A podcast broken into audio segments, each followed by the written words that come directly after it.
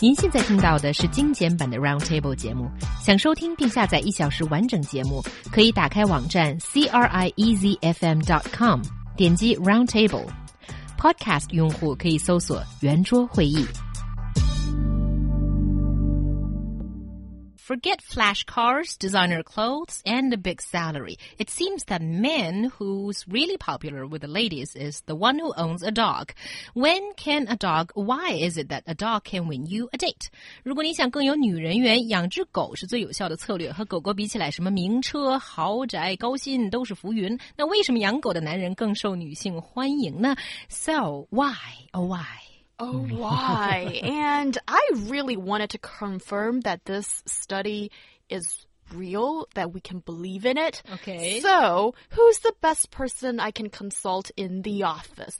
Hmm, my good friend Mark Griffiths, who's often on our show as well. Um, so I asked him, you as a, you know, dog owner, do you find it to be one of the best ways to get attention from the ladies? And I'm, I'm rephrasing what Mark said because he'd be so mad if he knew I'm putting these words in his mouth. Okay. He said, yeah, that was a major babe magnet. That's what he said.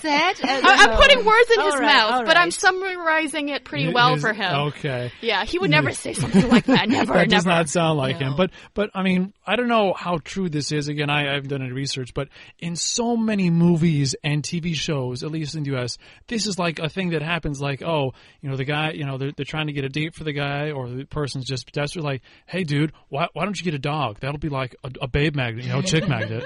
And and they go out, and the guy, the key is the guy doesn't need to actually raise the dog, have it. He just needs to be outside, seen with one. Right. And then and then and all, as always happens in the movies, the the women come up to him and they they either come up to the dog or him, and that leads to that attention, which may not actually be effective in the end, but it, it's more of an opportunity than otherwise. I Yeah. suppose. Yeah, otherwise you don't get the attention of these ladies at all, or very rarely. But now with the little, well, the cute dog, then at least, you know, that offers as a good uh, icebreaker or, you know, a way that uh, you can establish some sort of communication with the other party. And according to this research, this is done by a British online shopping um, website, actually. Do that- they sell dogs or something? Maybe. Anyway. maybe, maybe that's the new line of product that's being sold.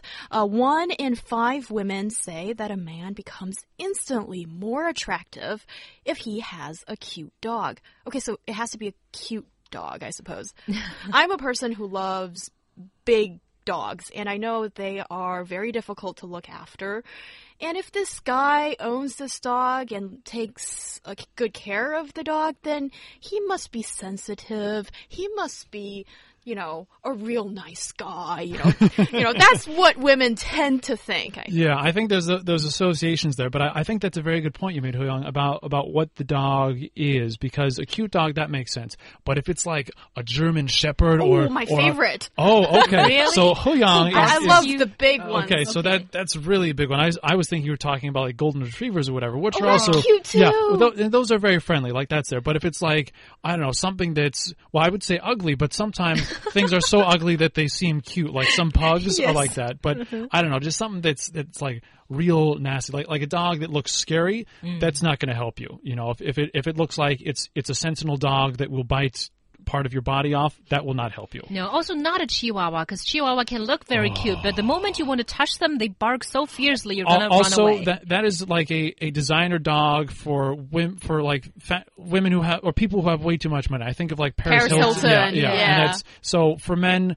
Especially for this, this is like the opposite sign. This is like this is like going to drive women away from you. Exactly. Also, men should better be seen with big dogs or medium-sized dogs, not small puppy dogs that old ladies have. oh, I think we're entering pretty dangerous territory of sexism oh, no. here. Oh, I shouldn't be doing that. No, we shouldn't. and I remember this very horrendous, um, well, hotel heiress or one of those Paris Hilton kind of mm-hmm. people said something that I was like, no, I can't believe you actually said that.